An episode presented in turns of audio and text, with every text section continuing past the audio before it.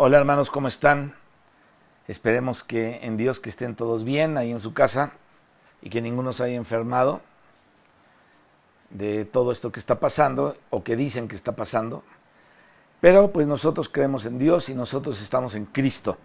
Vamos a continuar con el libro de las jornadas. Solamente quiero decirles algo, es un libro difícil, esta parte que estamos hablando, porque hay muchos nombres en la escritura que no estamos familiarizados de repente con ellos y, cuando tratamos de relacionar un lugar con otro en donde los nombres cambian o las letras cambian, en uno es plural, en otro es singular, habla de uno, habla de varios, refiriéndose al mismo lugar, de repente puede haber confusión. Voy a tratar de ser lo más claro posible y eh, yo confío en Dios. La idea de todo esto es que una vez que pongamos el cimiento, que pongamos la, la base de todo esto, podamos ir a la parte práctica, que es lo que estamos hablando ahorita con respecto a Moserot, que es eh, eh, la jornada que estamos viendo en números 33, versículo 29.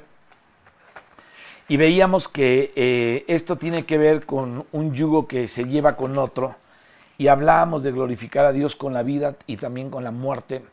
Y vimos varios ejemplos que el Señor nos quiere llevar justamente a morir a nosotros mismos, pero también un día nos vamos a encontrar con Él.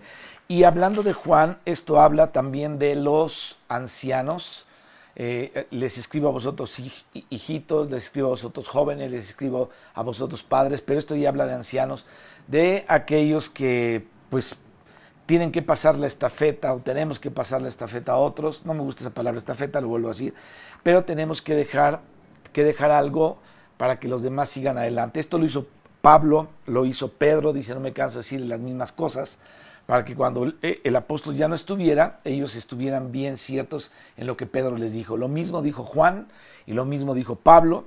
Y entonces, este, pues la idea de todo esto es que se pueda pasar la, mm, la visión o que Dios bendiga a los que vienen atrás que han aprendido de uno para que puedan continuar con todo, con todo eso.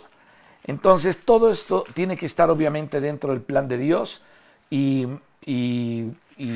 fue lo que vimos en esa última, en, esa última jornada de Moserot. Vamos ahora a la jornada de Benejacán. Salieron de Moserot, dice el versículo 31 de Números 33. Salieron de Moserot y acamparon en Benejacán. Vamos a orar, vamos a pedirle a Dios que nos ayude, vamos a pedir la ayuda de Dios y vamos a comenzar con todo esto. ¿Les parece?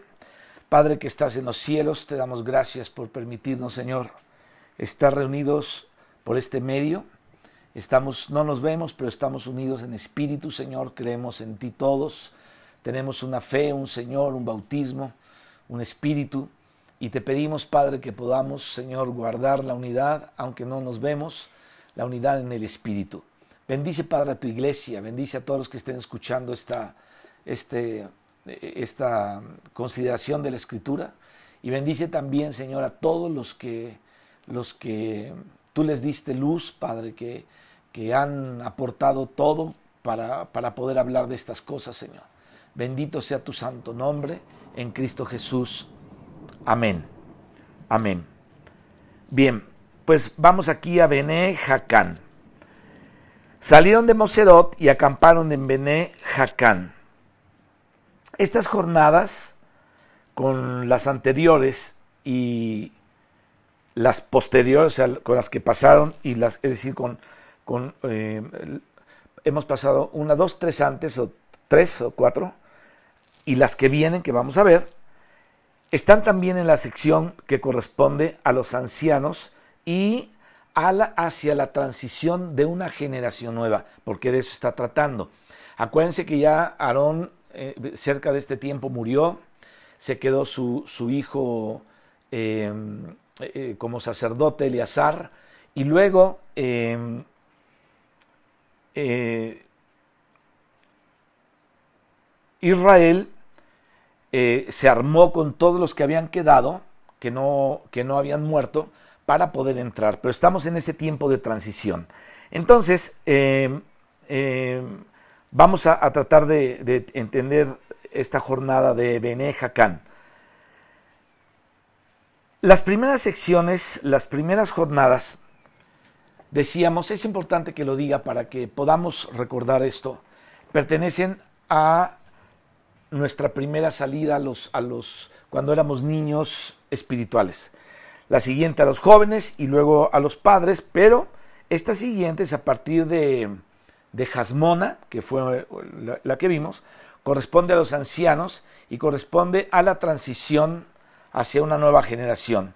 Entonces estamos viendo que cada una de estas jornadas tiene algo que ver con la experiencia de los ancianos y también con las personas que comienzan a ocupar el lugar que los ancianos les van dejando. Y también estas son jornadas que son progresivas. Ahora, ¿qué es esto de los ancianos? La Biblia habla mucho de los ancianos.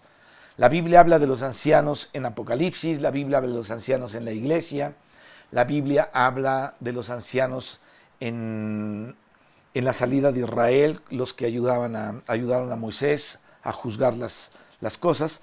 Y entonces Dios tiene un grupo de ancianos también allá y pues aquí los que van teniendo más experiencias pueden llegar a ser ancianos también, es decir, ya una madurez de tanto en años como en vida, sobre todo en vida, en vida espiritual, para poder eh, pasar y, dejar a los que van caminando atrás de nosotros.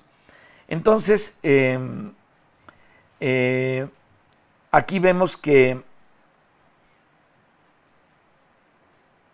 en estas jornadas, en esta transición, una se perfecciona con la otra, la siguiente perfecciona a la anterior, hablando de las de eh, eh, de los que van ocupando el lugar que se van dejando, o sea, se van perfeccionando y nos vamos perfeccionando con los anteriores.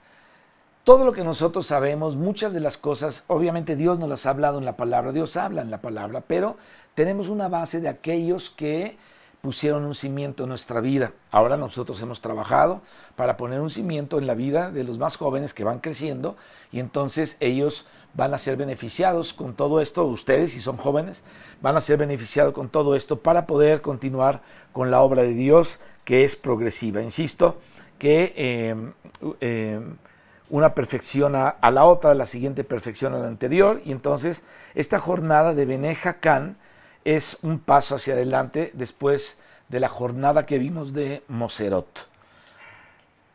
La jornada de Moserot es interesante, si es que pudimos captar eh, su sentido, pero esta jornada de Benejacán todavía es un paso más adelante.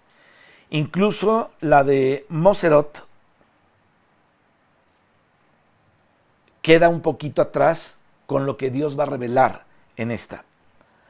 Otro versículo, y vamos a leerlo de una vez, está mencionado eh, o mencionando aquí a Benejacán y se encuentra en aquel paréntesis que está en medio, acuérdense del discurso de Moisés cuando estaba en Moab, en donde Moisés hace un paréntesis y, veíamos si lo escribió Moisés o lo escribió Josué, y ya no quiero hablar de eso, solamente era un antecedente, hay un paréntesis para entenderlo, pero eh, en este discurso de Moisés estando en, Moab, recordando lo que el Señor reveló ahí en el monte Sinaí y cómo el Señor lo oyó y no destruyó al pueblo, sino que continuó con los levitas y entonces atravesó por todo el desierto. Entonces, en Deuteronomio 10, versículo 6, es en donde se menciona Benejacán, y ahí dice, después salieron los hijos de Israel de Berot Benejacán a Mosera, ya lo vimos la vez pasada en lo relativo a Mosera, que aparece aquí Mosera después de Benejacán, y antes aparece eh, y eh,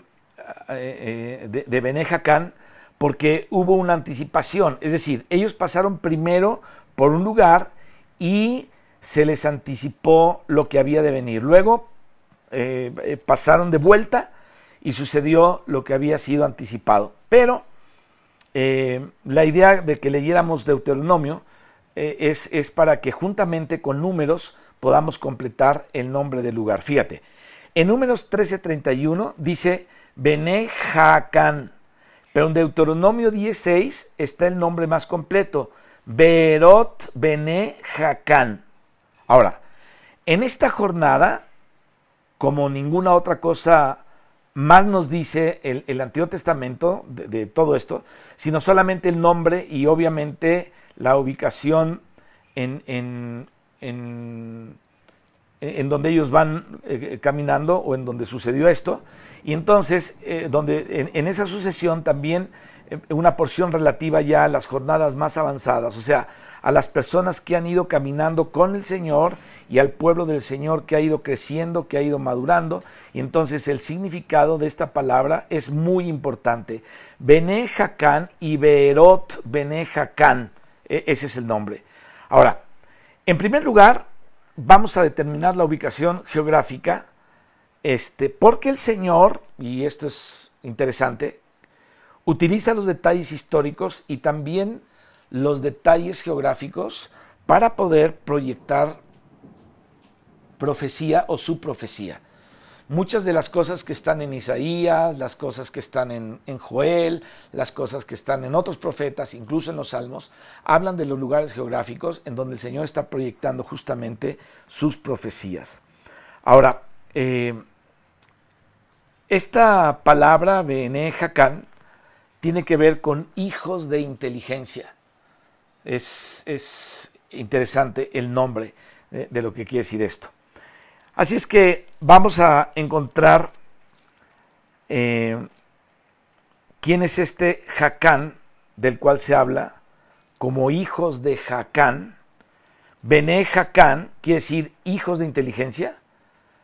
Eh, Bené significa hijos, acuérdate de los Bené Nefilim, hijos de los Nefilim. Eh, eh Bené David, hijo de David, cosas así, ¿no? O sea, tiene que ver con, ese nombre. Bené significa hijos. Y Jacán significa inteligencia.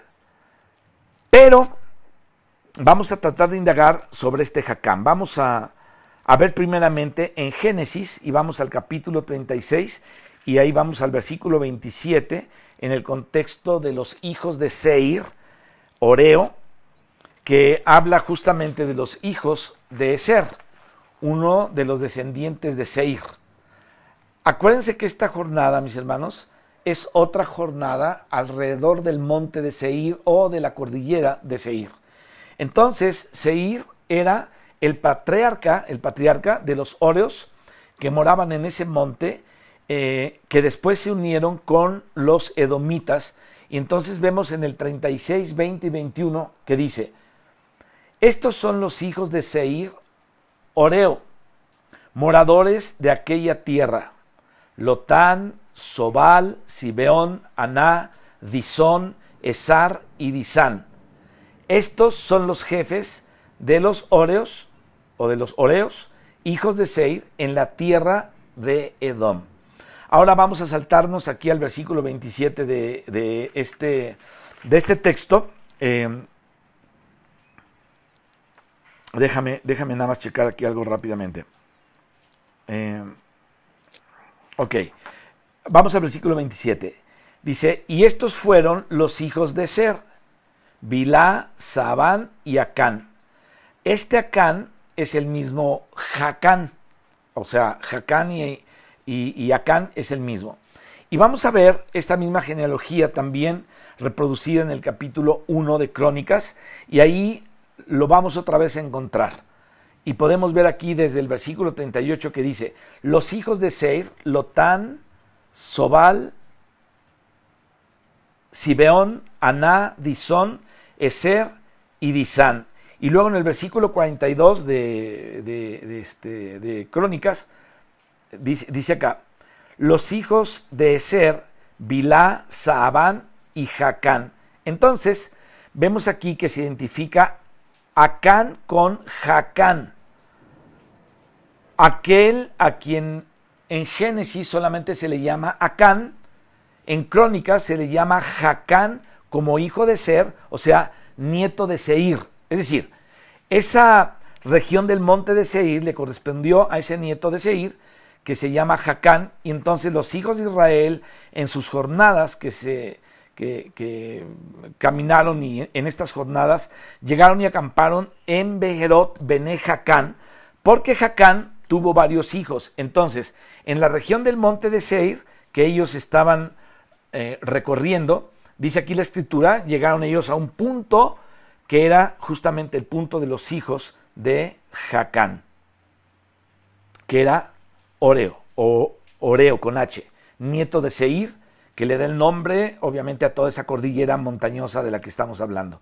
Y la palabra que aparece en Deuteronomio 10 como Berot, Berot Benejacan, la palabra Berot significa eh, eh, pozos de agua o manantiales. Entonces, la palabra Berot Benejacan significa los pozos o los manantiales de los hijos de Jacán o los hijos de inteligencia.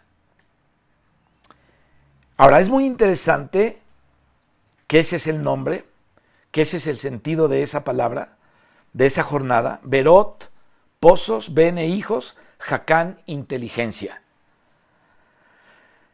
En, en, este contexto de la etapa de transición y las jornadas de transición de los ancianos y de una generación vieja y de una generación nueva, porque esa es la transición, podríamos decir que la palabra clave es discipulado. Eso es lo que quiere significar con los hijos de inteligencia y pozos de los hijos de inteligencia. Entonces, mirando ya no solamente este, la cuestión geográfica, la cuestión histórica, sino eh, su significado espiritual. Fíjense, en Moserot ellos habían eh, percibido, es decir, los ancianos habían percibido. Vimos el ejemplo de Aarón, que se estaba anticipando a su muerte y que él murió después en ese lugar, pero primero pasó por ahí. Es decir, como si Dios hubiera dado una anticipación de lo que habría de ser su suerte, que fue lo que le pasó a Pedro. El Señor Jesucristo le anticipó a Pedro de qué muerte iba a morir. Lo mismo pasó. Cuando en la segunda epístola el apóstol Pablo se despide de Timoteo, dice que ha corrido la carrera de la fe, que etcétera, etcétera, y habla de la fidelidad de Dios, es exactamente lo mismo. Él está anticipando eh, lo que viene en su vida. Y entonces aquí pasó con Aarón, y lo vimos la vez pasada, y es como si Dios hubiera dado una anticipación, insisto, de lo que habría de ser la suerte de la vida de Aarón. Y entonces él después murió en ese lugar, pero pasó una vez primero por ahí, o sea, pasó por ahí, pero después en la otra pasada fue que murió y era como si Dios se lo hubiera anticipado. Así también Dios le dijo, por ejemplo, a Pedro también, que cuando seas viejo, te decía hace ratito, le dijo el Señor, otro te llevará y luego Pedro dice, ahora yo sé que en breve debo abandonar mi cuerpo, como el Señor me lo ha dicho. Eso lo dice en su segunda epístola. Entonces, él estaba siendo llevado hacia la negación de sí mismo, porque hacia ahí es a donde nos conduce el Señor con un yugo. Esta, acuérdate que eh, eso significa eh, eh, aquella aquella salida de Israel, aquel, aquella parte donde ellos pasaron, ser un yugo con Cristo y ser llevados a donde Cristo nos quiere llevar y Cristo nos lleva a la muerte, ¿no? Nos habla de la cruz que la debemos tomar y también llega el momento en que nos vamos a tener que despedir de esta tierra, pero debemos dejar todas las cosas arregladas según lo que, lo que la lección que encontramos acá. Entonces, Moserot nos muestra cómo aquellos ancianos debían dejar precedentes claros para quiénes, para las generaciones venideras. Y por eso decía Pedro, con diligencia procuraré que vosotros siempre tengáis memoria de estas cosas. Y él apunta las cosas y se dice que el Evangelio de Marcos es el Evangelio de Pedro, porque Marcos estaba sumamente influenciado por Pedro y seguramente muchas de las cosas que escribió Marcos en su Evangelio, el apóstol Pedro eh, eh, se, las comentó. Ahora, digamos que el nivel de Moserot es diferente al nivel de Bene en esto que te voy a decir. Fíjate, en Moserot lo que se deja a la siguiente generación es un depósito. Es decir, es una enseñanza, es una verdad, es un testimonio, es una doctrina, ¿no? Son precedentes bastante claros. O sea, los ancianos tienen que dejar precedentes claros y partir en paz habiendo dejado las cosas claras. Las aguas claritas, cristalinas para las ovejas que vienen detrás, los pastos verdes para las ovejas que vienen detrás, pero no solamente debe dejarse testimonio, no debe dejarse solamente enseñanza, no solamente tiene que dejarse un depósito y no solamente tiene que dejarse un precedente.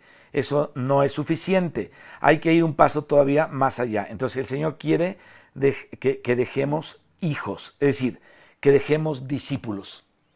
Entonces, qué importante es disipular a la gente. Yo sé que muchas veces se le, se le encarga a las personas que tengan cierta cosa de discipulado, pero no son aptos para hacer discípulos. El discipulado lo tiene que hacer, lo tiene que hacer la persona que ha crecido en Dios. E, es lo que tiene que hacer. Por eso es que, siguiendo la guía del Espíritu de Dios, tuvimos por varios años la enseñanza de los sábados con toda la iglesia, discipulándolos yo en todas las cosas de Dios. Y así vimos muchísimos temas, muchísimos libros de la Biblia, dejando asentado en todos ellos un discipulado muy claro, ¿no? Porque pues e, es el legado que vamos a dejar, ¿qué otra cosa podemos dejar? Entonces, eh, hay, que dejar hijos y, discípulos. El Señor no solamente quiere que nosotros enseñemos, entonces tenemos que entender esto, porque lo de, lo de la enseñanza podríamos encontrarlo en Marcos 16, dice, ir por todo el mundo y predicar el Evangelio a toda criatura. El que, el que creyere y fuere bautizado será salvo, mas el que no creyere será condenado. Ahí vemos ese nivel de enseñanza. Entonces, eh, eh, de dejar enseñanza clara, doctrinas claras, precedentes claros, puntos sobre las IES, ¿no? Cada cosa ahí en su lugar, ordenar la casa, ese es, ese es un asunto. Pero el Señor no solamente dijo eso, ¿no? Eso lo registró Marcos. Pero Mateo, que era uno de los doce apóstoles, captó otra, otra frase que Marcos no dijo en su evangelio. Y entonces Mateo dijo así, id y discípulos, porque esto lo dijo el Señor Jesucristo, a todas las naciones, bautizándolos en el nombre del Padre y del Hijo y del Espíritu Santo, enseñándoles que guarden todas las cosas que yo os he mandado, y aquí yo estoy con vosotros todos los días hasta el fin del mundo. Mira, una cosa es decir, vamos a dejar este encargo con fulano de tal. Oye, pero fulano de tal anda un poquito tibiezón en su vida. Sí, anda tibio, pero vamos a dejarle esto para que no se desanime. Esa es una apreciación en la carne, es una apreciación natural.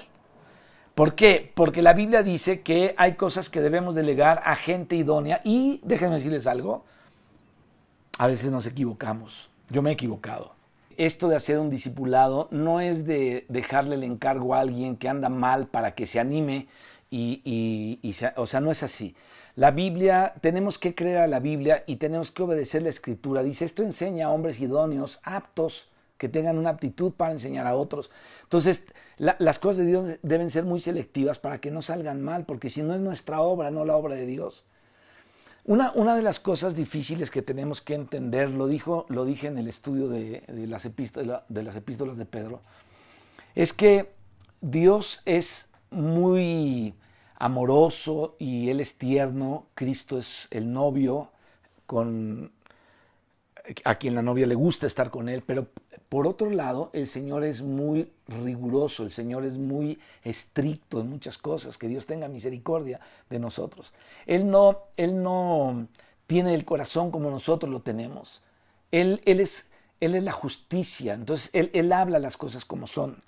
Y dice la escritura que la piedra preciosa, dice ahí en primera de Pedro, la piedra preciosa en el capítulo 2, por ahí del versículo 5, por ahí, la piedra preciosa escogida por Dios, ¿no? Una piedra escogida preciosa por Dios, vino a ser cabeza de tropiezo y de escándalo para los que tropezaron en ella. Y, y, cuando tú te vas a averiguar quién es esa piedra y qué hace esa piedra que es Jesucristo, llega el momento en que Jesucristo también va a desmenuzar y va a hacer polvo a sus enemigos. Y luego dice que los que tropiezan en esa piedra, es decir, los que no creen lo que el Señor es, sino ellos creen que el criterio de ellos es el que opera o, creemos que nuestro criterio opera, entonces si no creemos, somos, eh, eh, eh, tropezamos en las cosas de Dios y nos desviamos porque hacemos lo que queremos. O sea, Dios es estricto, pero nosotros decimos, te pasas Dios, no debes, no debes ser tan estricto, ¿no? Y nosotros ponemos nuestras normas y nuestras reglas. Eso es algo que a muchos líderes o a algunos líderes no les ha entrado todavía, que Dios es así. Dios es así. Dios es tierno, es amoroso, pero también Dios es muy severo, es muy severo. Y nosotros necesitamos creer también la severidad de Dios. Entonces, en esta parte que Mateo habla, del, eh, que era uno de los doce apóstoles y que está hablando acerca del apostolado y, que, eh, y diciendo algo más que oyó de Cristo que Marcos no oyó, dijo, id y hacer discípulos a todas las naciones, bautizándolos en el nombre del Padre, del Hijo y del Espíritu Santo, enseñándoles, enseñándoles que guarden todas las cosas que yo les he mandado. Entonces imagínate, yo nada más por copiar un sistema o copiar alguna cosa de otro lado, este, le, dejo encargado a alguien algo de la obra, una misión, lo que tú quieras, ¿no? un estudio, lo que sea.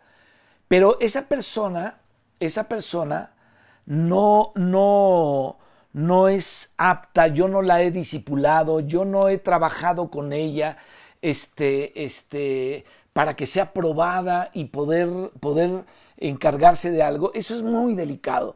Eso es muy delicado. Y Mateo sí lo pone aquí. Dice, he aquí yo estoy con vosotros todos los días hasta el fin del mundo. Es decir, que el Señor quiere que los suyos, o sea nosotros, no solamente enseñemos, no solamente dejemos verdades, no solamente dejemos grabaciones y dejemos escritos, el Señor quiere que dejemos discípulos.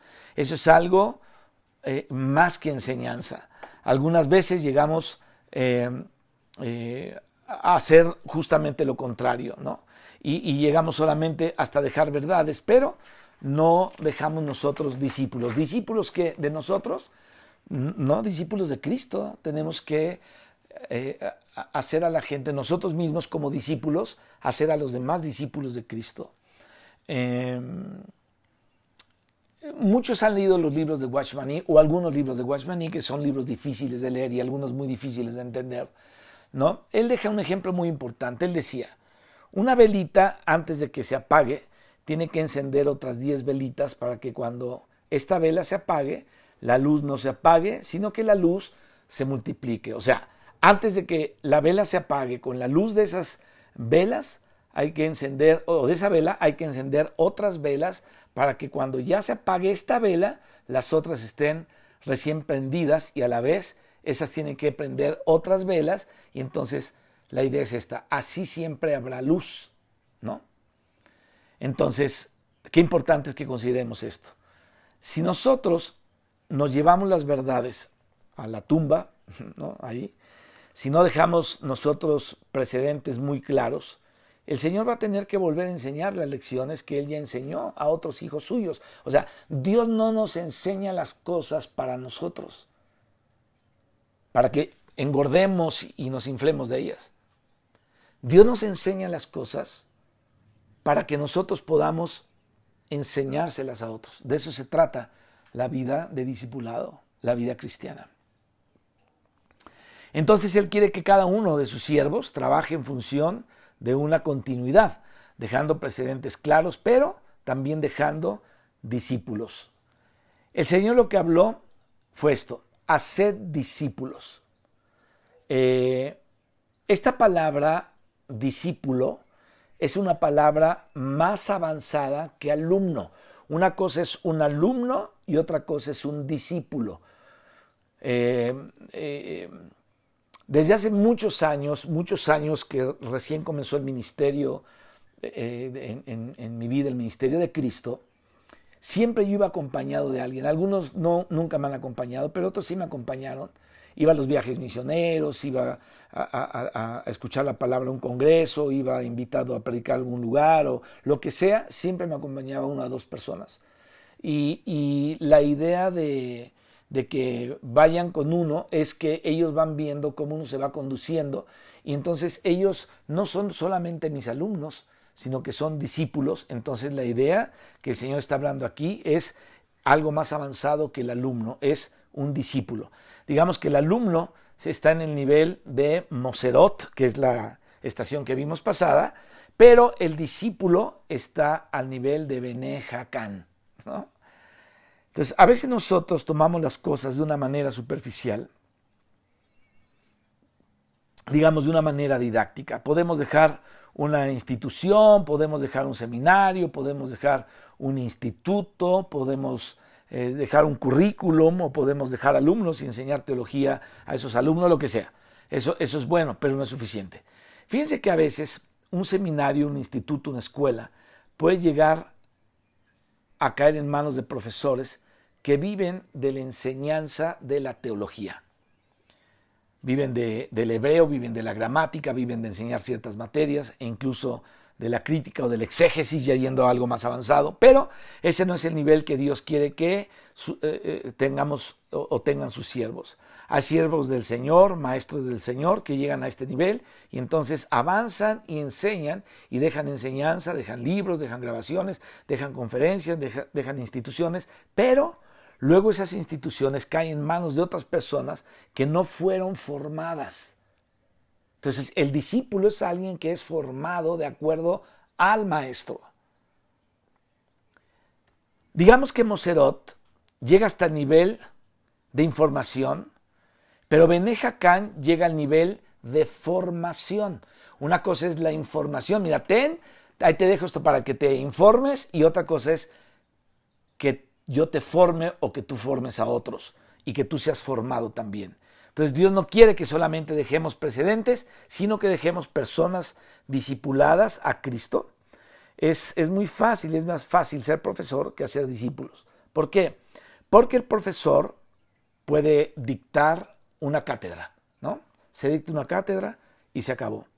Uno puede aprenderse algo, uno puede leer algo y lo puede repetir. Entonces, empieza tal hora, termina tal hora, es una cuestión didáctica, es como un trabajo. Hay profesores de cualquier cosa y nadie conoce su vida privada, ¿no? No saben cómo vives, no sabemos quiénes son. Eh, hay cristianos que se relacionan contigo solamente cuando, cuando, bueno, líderes que se relacionan contigo solamente para dejarte que haces esto, aquello, lo de allá, pero no hay ninguna formación de nada, de nada.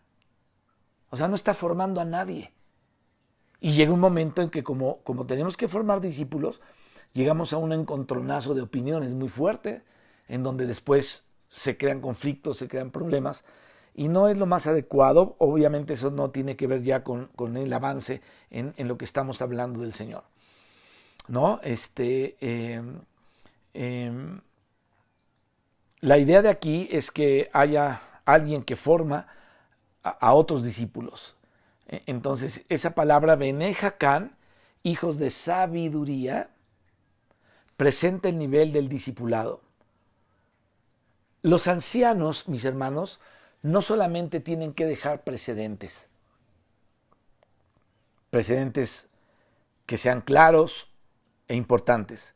No solamente quieren dejar también doctrinas claras o enseñanzas claras o escritos claros, sino que tienen que formar discípulos.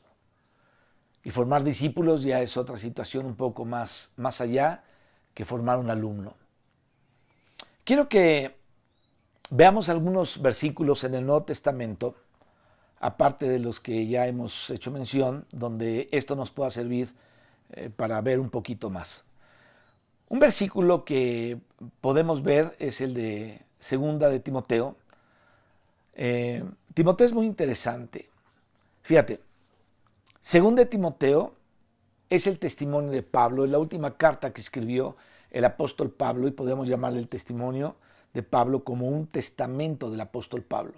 Pablo era un anciano que está a punto de morir y Pablo está diciéndole prácticamente, he acabado la carrera, he guardado la fe, dice aquí, el Dios de justicia me tiene preparada la corona de justicia, en fin, pero entonces él ahora está preocupado por Timoteo y ahorita el importante es Timoteo. Es decir, Pablo ya se va, pero Timoteo se queda. Pablo se va y Timoteo se queda. Pablo ya terminó su carrera, pero a Pablo no le está importando solamente que él va a recibir su corona, porque obviamente le importa la corona, pero no solamente le importa la corona, le importa el, el, Señor, le importa el reino del Señor. Él está interesado en que cuando Él se vaya a recibir la corona, el reino del Señor continúe, porque el reino del Señor continúa, no se acaba con nosotros, sigue con la siguiente generación. Así como Abraham tomó provisiones para Isaac y que Isaac pudiera recibir la herencia, y no se mezclara con la herencia de los otros, porque acuérdate que Abraham tuvo hijos de Setura, tuvo muchos hijos. Abraham no solamente tuvo a, al que tuvo con, con esta, eh, con, su, con, su, sirvienta, ¿no? Con, ¿cómo se llama? Con Agar, perdón, se me fue el nombre ahorita. con Agar, no solamente tuvo a Ismael con Agar. Cuando murió Sara, él se casó y tuvo muchos hijos más. Entonces, cuando él está en, su lecho de muerte,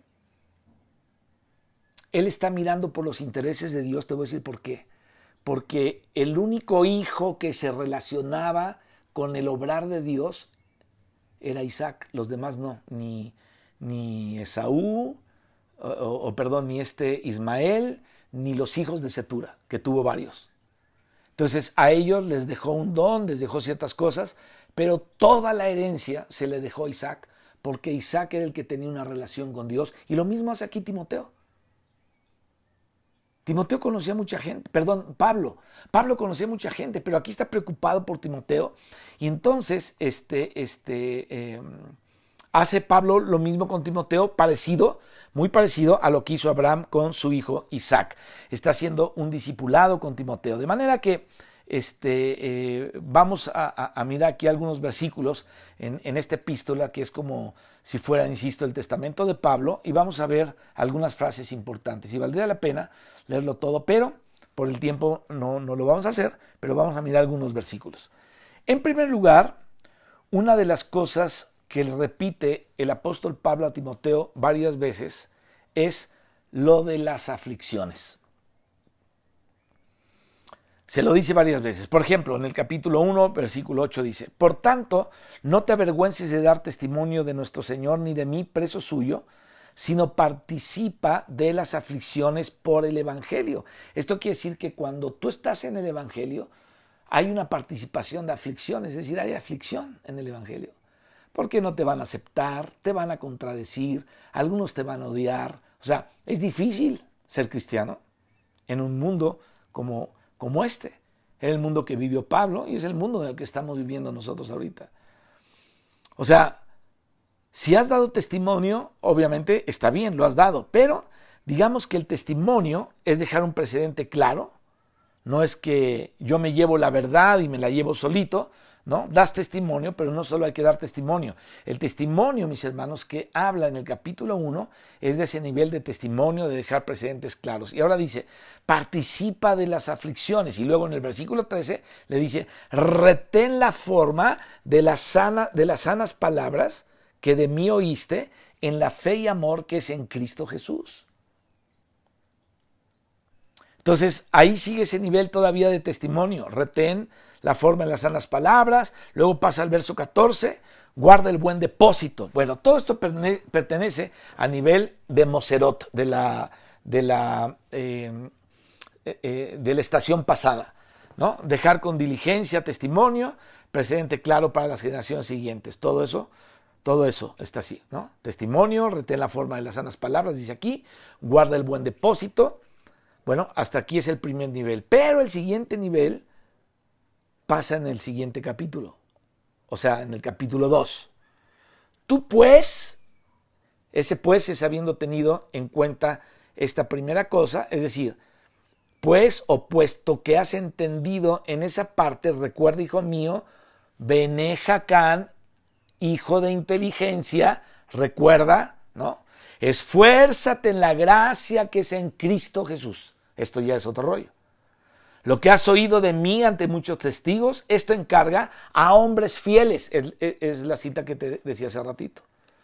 Entonces, no es suficiente y no es eh, eh, nada más, eh, Timoteo, que tú creas. Además de creer, debes testificar, pero no es suficiente tu testimonio.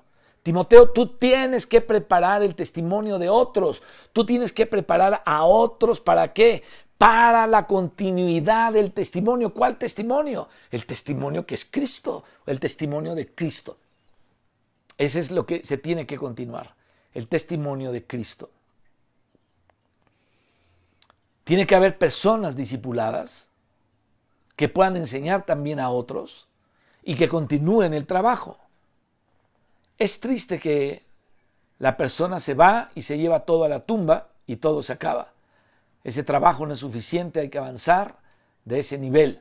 No solamente hay que evangelizar, también hay que dar testimonio, hay que eh, disciplinar y hay que entregar a los discípulos todo, todo lo que tú puedas, hay que entregarlo y entregarlo y entregarlo y entregarlo y entregarlo. Yo he conocido hermanos que han hecho libros excelentes y los regalan. No los venden, los imprimen con algún fondo que alguien dona y los imprimen aunque sea de una manera sencilla, pero regalan todos los escritos. La persona que me discipuló a mí por dos años, así me discipuló, yo iba a estudiar con ella la escritura a su casa y llegaba a las cuatro de la tarde y me iba a las once y media de la noche. Ahí en una oficinita que tenía, ahí estudiamos toda la Biblia y me acuerdo de las epístolas eh, eh, de Pablo, me acuerdo cuando estudiamos todo el Antiguo Testamento, sobre todo el Pentateuco y otros libros más, por dos años. Él estuvo formándome. Entonces, em, le doy gracias a Dios que Él utilizó a este hombre para formar mi vida. Pero yo, yo, yo quise, yo le busqué para, para ser formado. Yo no era una persona que alegaba con Él, ¿no? Porque tenía de aquí, de allá y de allá, de allá. O sea, yo me ajusté a, lo que Dios me estaba proveyendo en ese momento. Hay gente que agarra de todos lados y, nunca, nunca llega a nada, ¿no? Entonces, para mí fue un cimiento muy, muy fuerte el haber sido formado por este, este hermano que ya está en la presencia de Dios. Y ahora vuelve y le dice Pablo, tú pues, otra vez, sufre penalidades como buen soldado de Jesucristo. Aquí menciona varias cosas, pero quiero que estas cosas las dejemos para considerar un poquito más adelante y estemos considerando por lo menos este nivel de testimonio primero y de discipulado después. Después volveremos aquí, pero Pasemos un poquito más adelante en el capítulo 2. Dice, huye también de las pasiones juveniles y sigue la justicia, la fe, el amor y la paz con los que de corazón limpio invocan al Señor. Miren, aquí el apóstol Pablo, miren lo que está haciendo con Timoteo. Lo mismo que hizo em, Abraham con Isaac. A los demás hijos les dio dones, pero la línea de Dios era con Isaac, no era con los hijos de Setura, ni con el hijo de Agar, Ismael. Entonces, él invirtió todo en Isaac y lo separó de los demás. ¿Para qué? Para que no hubiera mezcla. Fíjate lo que estoy diciendo, para que no hubiera mezcla. Aquí a veces los cristianos nos podemos creer tan buenos, tan bonachones, tan así que, que admitimos cualquier cosa que se mezcla. Y no nos damos cuenta que estamos nosotros siendo una puerta para que haya una mezcla entre algo que Dios no aprueba. Hermanos, eso pasa. Eso pasa. Porque falta mucho entendimiento.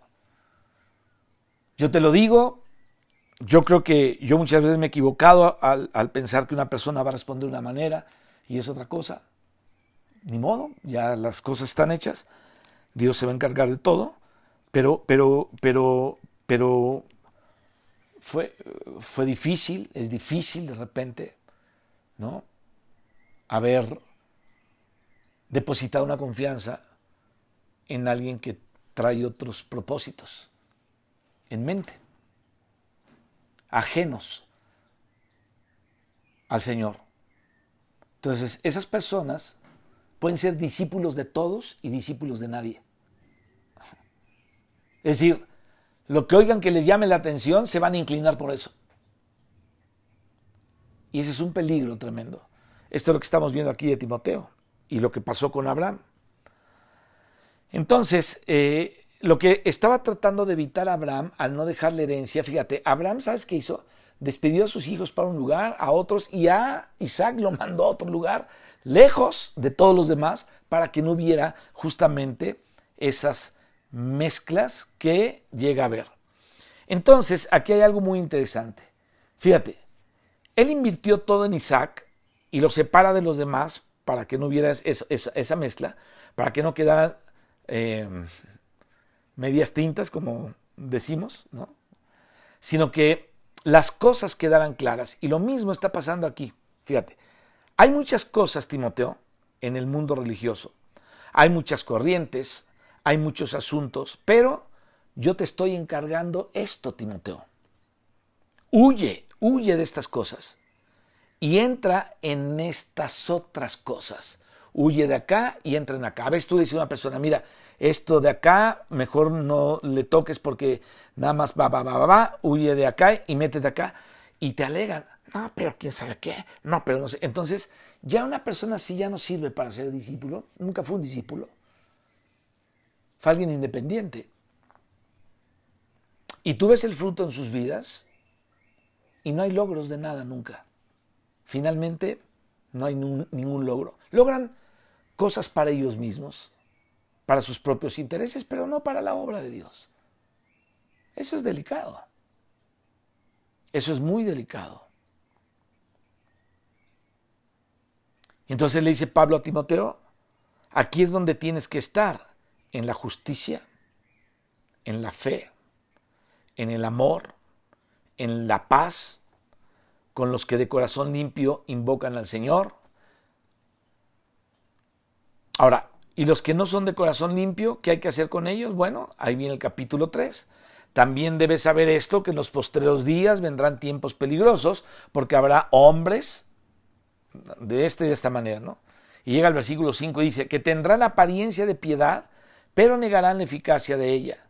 Entonces, ¿qué tiene que hacer con estos? Y dice el apóstol Pablo, a estos evita, evítalos, no te asocies con ellos, evítalos. Hermanos, en el cristianismo se dan muchas cosas. Se dan los que tienen un orgullo muy alto. Se dan los que creen que Dios los está utilizando para todas las cosas cuando han fallado mucho. Se dan aquellos que quieren enriquecerse y enriquecer a otros. Se dan aquellos que traen otras doctrinas diferentes, o sea, tanta cosa que hay. Entonces, el apóstol Pablo está preparando a Timoteo y le dice a estos evita. Ahora, ¿por qué estamos hablando de eso? Porque estamos hablando de que Bene son los hijos de inteligencia, son los discípulos, que es algo más que tener un alumnado o ser un catedrático, es algo más allá, que va más allá, es hacer los discípulos discípulos, formarlos, formarlos. No que se formen solos, formarlos. Por eso es que nuestra vida está metida en todo esto. Y cuesta trabajo. Ayer yo regresé de trabajar cinco horas en, México, eh, proveyendo todo lo que se está haciendo para la iglesia en México. Y, ahorita estamos trabajando con ustedes en todo esto para que ustedes puedan ser también proveídos por el Espíritu de Dios en la palabra, para que sigan creciendo en las cosas de Dios. Entonces hay, mucho trabajo que hacer, mucho trabajo que hacer y, y lo estamos haciendo por la gracia de Dios. Necesitamos darnos cuenta de que en esta vida debemos procurar aprovechar el tiempo lo más posible, lo más posible. Ahora, ¿qué debo hacer con estos? Le dijo Pablo, a estos evítalos. Es lo que hizo Abraham con Isaac. Lo que hizo Abraham con Isaac es lo que está haciendo Pablo con Timoteo. ¿Por qué? Dice la Biblia, porque si fuerais hijos de Abraham, las obras de Abraham haríais. Entonces Pablo está haciendo las obras de Abraham. Apartó a Isaac de Ismael y de todos los hijos de Setura por otro lado, para que no hubiera mezclas, es lo que está haciendo aquí el apóstol Pablo, a los tales evita, júntate con los que de corazón limpio invocan el nombre del Señor y con los que tienen una, una buena conciencia. Así es que evita mezclarte con otras personas que están con corazones impuros, que están haciendo mercadería del Evangelio, que están haciendo mercadería de la verdad. Dios los va a juzgar, no te mezcles ahí, guarda distancia. Entonces con los de corazón limpio, eh, júntate con los que de corazón limpio de verdad invocan a Dios, ¿no? Con esos anda, sigue la verdad, ¿no? Sigue la fe sigue la justicia. Aquí le dice, no le dice Pablo a Timoteo, sigue con los que, con los que, con los que em, te convenga a ti. No dijo eso. Él dijo, sigue con los que tienen estas características. Y sabes qué? Es curioso, pero a veces nosotros nos peleamos con los que tienen muchas características mucho más ricas que nosotros mismos. Y estamos peleados. Estamos separados.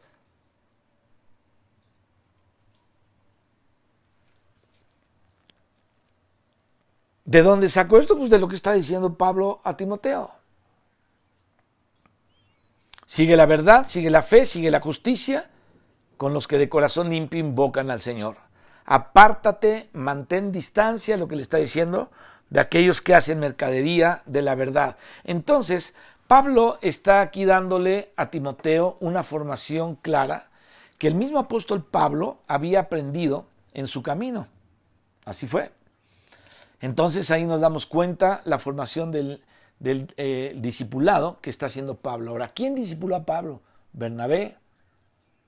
No lo soltaba Bernabé, lo presentó aquí, lo presentó allá, lo introdujo en la iglesia.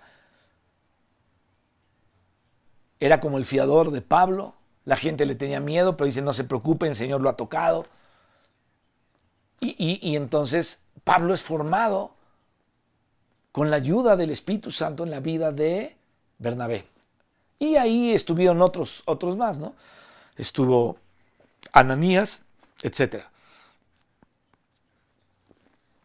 Hablemos un poquito del testimonio del maestro. Vamos a ver lo relativo a los pozos y vamos a volver a Timoteo, pero vamos primero a 2 Corintios 3. Aquí fíjate, el apóstol Pablo muestra cómo es este asunto del discipulado. Dice Pablo, 2 Corintios 3, dice, ¿comenzamos otra vez a recomendarnos a nosotros mismos? ¿O tenemos necesidad, como algunos, de cartas de recomendación para vosotros o de recomendación de vosotros? Obviamente Pablo era el que había evangelizado a los corintios y a los de Acaya también. Después pasó por ahí Apolos, le dieron cartas para que fuera y lo recibieran, pero él no era conocido y por eso los que lo conocían tenían que escribir cartas recomendándolo. Pero el apóstol Pablo está diciendo, pero ustedes saben que nosotros mismos no necesitamos para llegar a ustedes que otros nos recomienden.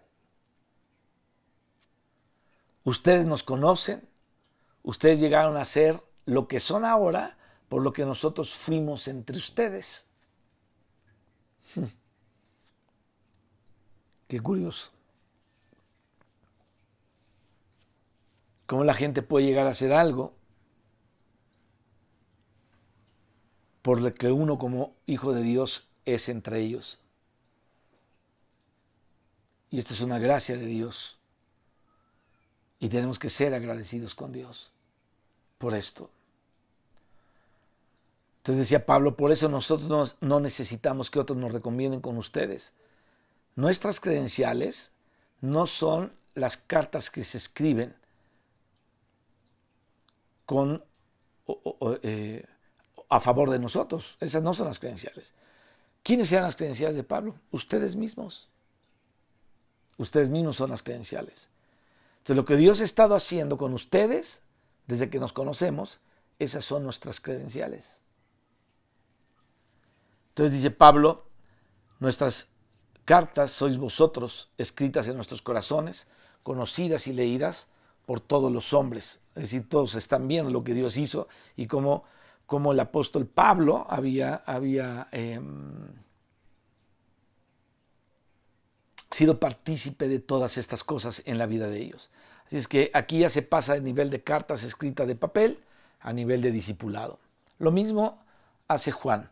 Fíjate, vamos a segunda y tercera de Juan. Em, esas dos cartas que son pequeñas, eh, las termina el apóstol Juan de una manera muy similar. Si las has leído te vas a dar cuenta de eso. En segunda de Juan 12 dice Juan así, tengo muchas cosas que escribiros. Es decir, Juan tenía muchas cosas que escribir. ¿Por qué? Porque las cosas hay que dejarlas claras, ¿no? O sea, Juan dice, yo tengo muchas cosas que escribiros, porque había que dejar las cosas claras, hay que hablar. Dice el Señor Ezequiel, al menos sabrán que hubo profeta en Israel.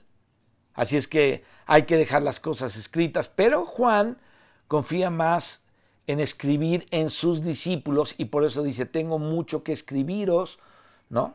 Pero no he querido hacerlo por medio de papel y tinta, pues espero ir a vosotros y hablar cara a cara para que vuestro gozo sea cumplido.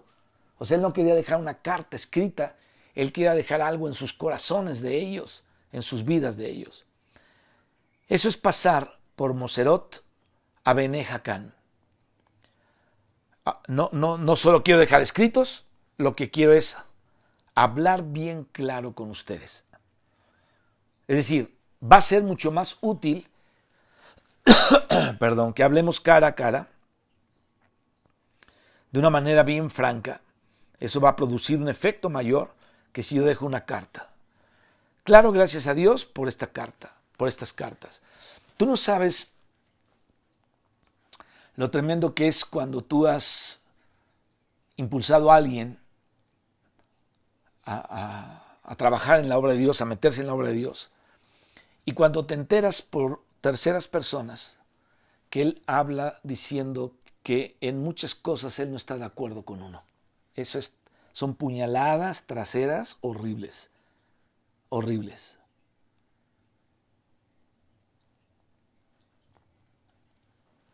Y hay un montón de gente que se mueve así. Es decir, te da el avión, pero atrás su corazón nunca estuvo contigo. A pesar de que estuvieron cerca de ti o les impulsaste al ministerio. Que si no les hubiéramos impulsado, no tendrían absolutamente nada. Tendrían otra cosa, no sé qué, pero el ministerio no. Y esto llega a pasar.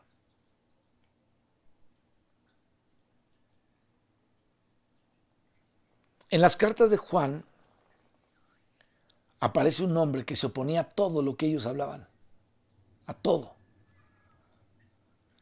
Pero los que más duelen son aquellos que te dan el avión de que eres muy amigo cuando no lo son. Su corazón no está contigo. Ese, ese es un precio que hay que pagar en el ministerio, yo lo sé. Lo he visto por año con muchas personas así. No sé qué cuenta les vaya a pedir Dios, no lo sé. Dios juzga los corazones. Pero aquí el apóstol Pablo, perdón Juan, está hablando de hablar con ellos cara a cara y no algo escrito. Eh, y el Señor no quiere solamente una serie de cartas o de escritos, una biblioteca. Él no quiere esto así, él quiere hijos, él quiere discípulos suyos en el cielo. Eso es lo que el Señor quiere. Gente que haya sido formada, discipulada en todo esto.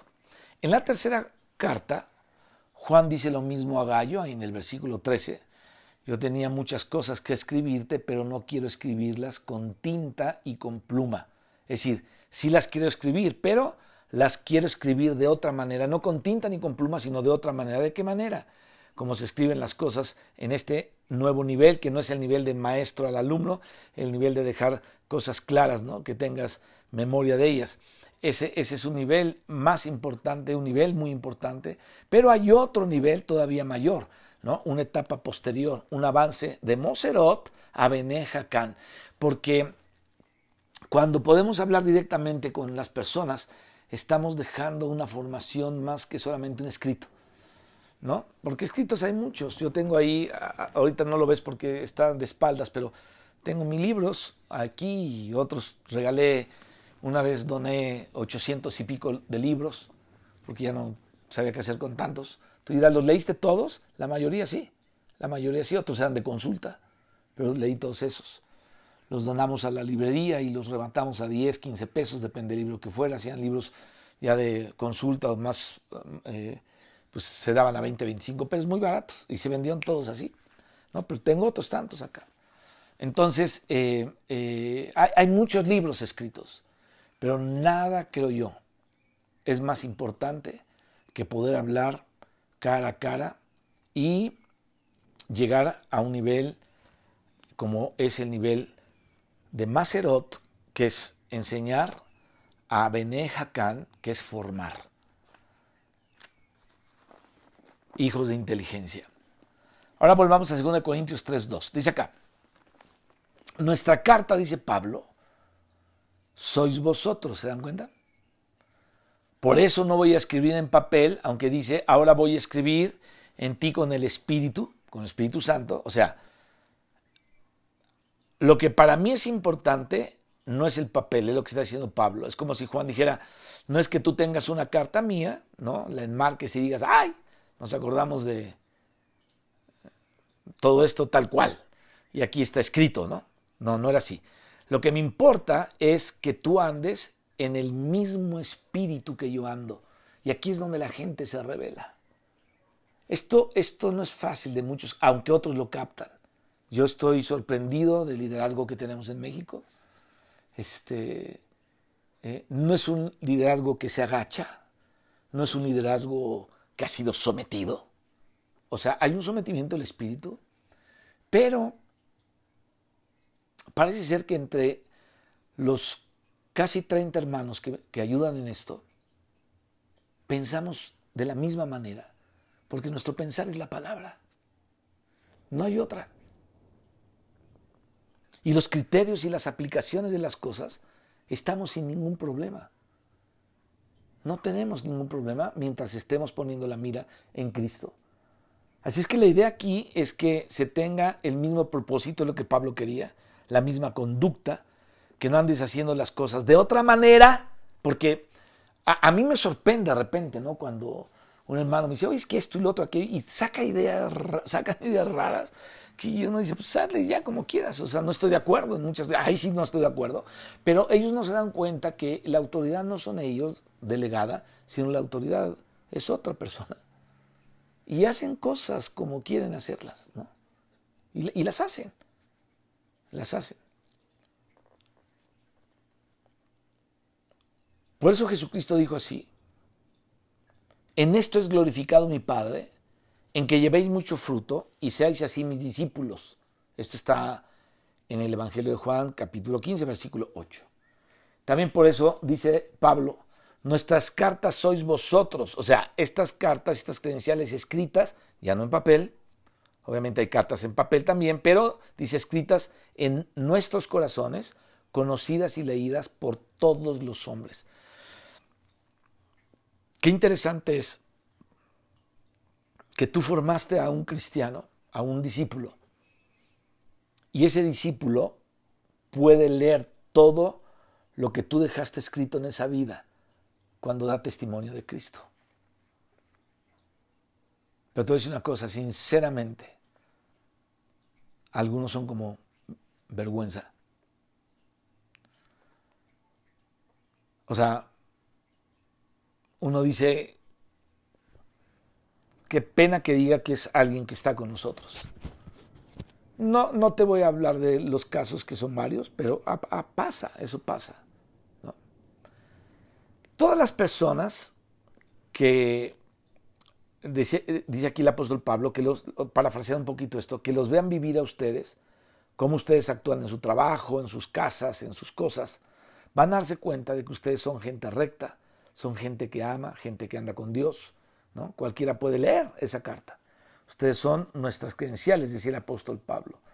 Por eso, mis hermanos, dice que cuando oían a Juan, a Pedro, reconocían que habían andado con Jesús. Dice, este habla igual. ¿Se acuerdan? Cuando Jesús es entregado y que oyeron hablar a Juan y a Pedro. Ya estos hablan igual. ¿Por qué? Porque el Señor Jesucristo los había discipulado, los había formado. Ellos tenían una formación de tres años y medio de andar con el Señor y hablaban como Él. Su manera de hablar era igual. Qué interesante. Era igualita. Y entonces expresaban la gente que hablaban justamente como Jesús y lo reconocieron por eso. Es decir, ellos eran las cartas de Jesús. Y fíjate, Jesucristo no escribió eso a mano, no escribió eso con tinta, ¿no? Esas cartas a mano, pero La verdad, qué cartas escribió el Señor tan impresionantes, porque la gente decía, estos hablan igual. Y sabes qué, esto continuó en hechos, los que invocaban ese nombre, le llamaron los, los, cristianos, ¿no? Esa secta eh, este, de, de, los cristianos les llamaban a ellos, porque ellos hablaban como el maestro les había hecho y entonces ellos continuaron el discipulado unos con otros y hablaban una misma cosa, eran de un mismo sentir, caminaban para el mismo lado y Dios empezó a formar la iglesia hasta que Satanás entró y todo se empezó a desvirtuar. Entonces dice, conocidas y leídas por todos los hombres, siendo manifiesto que sois cartas de Cristo o que sois cartas de Cristo, porque es que, eh, eh, eh, es que somos discípulos de Cristo, por eso somos las cartas de Cristo. Pero, dice el apóstol Pablo, expedida por nosotros, ¿no? Expedida por nosotros. Por eso a nosotros es que se nos manda a ser discípulos. Es decir, hacer discípulos es expedir cartas vivas para que los hombres la lean. Pero estas cartas son de Cristo. No hacemos discípulos para nosotros, ¿no? No somos nosotros el, el, modelo, el modelo es el Señor Jesucristo. Hacemos discípulos para qué? Para el Señor Jesús. Eh, eh, nosotros imitamos en lo que más podemos a Jesús o le seguimos o vivimos a Cristo. Y Pablo decía, imitadme a mí como yo imito a Cristo. Entonces, lo importante es que haya personas que continúen los pasos de Cristo en esta tierra. Eso es lo importante. De nada nos va a servir tener una biblioteca llena de libros si no hay personas que caminen en los pasos de Cristo. Y entonces por eso dice, nuestras cartas sois vosotros. Y dice, sois cartas de Cristo expedidas por nosotros, escritas no con tinta. Por eso el apóstol Pablo decía, espero no escribirte con papel, con pluma o con tinta. Entonces, ¿con qué? Con el Espíritu del Dios vivo, escribir en tu corazón para que seas una carta abierta a todos los demás, expedida por nosotros. Y luego, en, esa cosa tan seria, Pablo dice, y tal confianza tenemos mediante Cristo para con Dios, no que seamos competentes por nosotros mismos para pensar algo como de nosotros mismos. Por eso era la confianza, ¿no? Sino que nuestra competencia proviene de Dios, el cual asimismo nos hizo ministros competentes de un nuevo pacto no de la letra, sino del espíritu, porque la letra mata, más el espíritu vivifica. Entonces hay que pasar eh, de dejar letras escritas a que obre el Espíritu Santo en las vidas de los demás. ¿De qué te sirve escribir un poema muy padre si la gente lo lee o lo medio lee? Uno lo van a entender, otros lo van a malentender, otros te van a criticar. Pero cuando tú estás formando un discípulo cara a cara, corazón con corazón, el Espíritu Santo en ti está formando al discípulo acá de este lado, eh, eh, eh, de una manera cercana. Bueno, entonces tú estás escribiendo, estás, estás de alguna manera expidiendo una carta no escrita con tinta, sino con el Espíritu de Dios. Vamos a dejarle hasta ahí, hermanos. Yo espero que todos podamos tener entendimiento de, esto que estamos hablando y, poder vivirlo y practicarlo y orar a Dios para que, para que podamos eh, vivir conforme a las verdades de Dios verdaderamente y no conforme a nuestras ocurrencias, no conforme a nuestros propios pensamientos, no como queriendo someter a la gente a, lo que yo quiero a fuerza que hagan, no, no así, no así, porque así no funciona. Necesitamos ser humildes de corazón, necesitamos aprender de Cristo y necesitamos ser gente que le pidamos a Dios, Señor, hazme competente, un ministro competente para poder escribirte en el corazón de otros y que sean unas cartas expedidas por nosotros para testimonio tuyo en todo lugar. Amén. Vamos a orar. Padre, te damos gracias por tu palabra. Gracias, Señor, por esta eh, estación en donde los eh, hijos de Israel, Señor, llegaron. Este lugar de Bene en donde se habla de los eh, hijos de sabiduría, que habla ya de un apostolado, de una formación, Señor. Padre, que podamos verdaderamente ser tus discípulos, Señor, en esta, en esta tierra. Señor, todos los días que tú nos tengas sobre, sobre este planeta, Señor, que podamos ser tus discípulos y que podamos también discipular a otros. En el nombre de Cristo Jesús. A ti sea la gloria y la alabanza. Bendice a tu iglesia. Bendice cada hermano, Señor, que va a ver este, esta presentación de tu palabra y que tu espíritu se forme en ellos en el nombre de Jesús. Amén. Dios les bendiga. Un saludo a todos. Bendiciones.